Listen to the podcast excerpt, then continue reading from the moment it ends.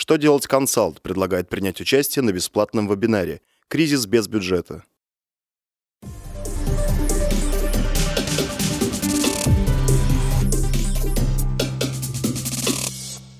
Для вас работает служба информации телеканала «Что делать ТВ» в студии Екатерина Ремезова. Здравствуйте!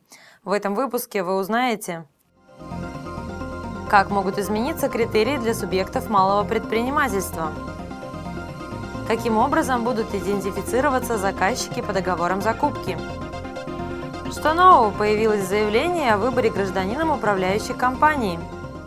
Итак, о самом главном по порядку – На публичное обсуждение вынесен проект постановления правительства, предлагающий увеличить в два раза предельное значение выручки для субъектов малого и среднего предпринимательства. Если проект будет принят, максимальный размер выручки для микропредприятий составит 120 миллионов рублей. Для малых предприятий максимум будет установлен в размере 800 миллионов рублей, а для средних предприятий 2 миллиарда рублей – причем новые критерии будут распространяться на правоотношения, возникшие с 1 января 2015 года. Авторы проекта пояснили, что такое уточнение позволит расширить круг предприятий, имеющих право участвовать в государственных и муниципальных программах поддержки малого и среднего бизнеса.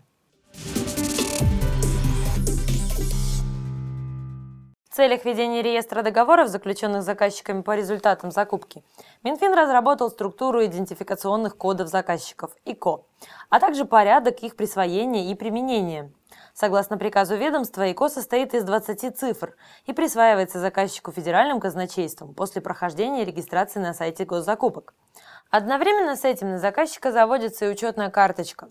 Присвоенный ИКО будет признан недействительным, если изменится код причины постановки заказчика на налоговый учет в случае прекращения деятельности заказчика при его ликвидации, а также в результате его реорганизации. Признанный недействительным код другому заказчику присваиваться не будет. Правление Пенсионного фонда России утвердило новую форму заявления о выборе управляющей компании или инвестиционного портфеля для формирования будущей пенсии. В соответствии с документом у граждан 1967 года рождения и моложе появилась возможность выбора – в одном случае они могут направить 6% от взносов на обязательное пенсионное страхование на финансирование накопительной пенсии. В другом – отказаться от этого и направить те же 6% на страховую пенсию. Напомним, заявление о выборе управляющей компании или инвестиционного портфеля направляется в ПФР один раз в год. Гражданин может подать его лично через своего представителя или отправить по почте. На этом у меня вся информация на сегодня. Благодарю вас за внимание и до новых встреч на канале «Что делать ТВ».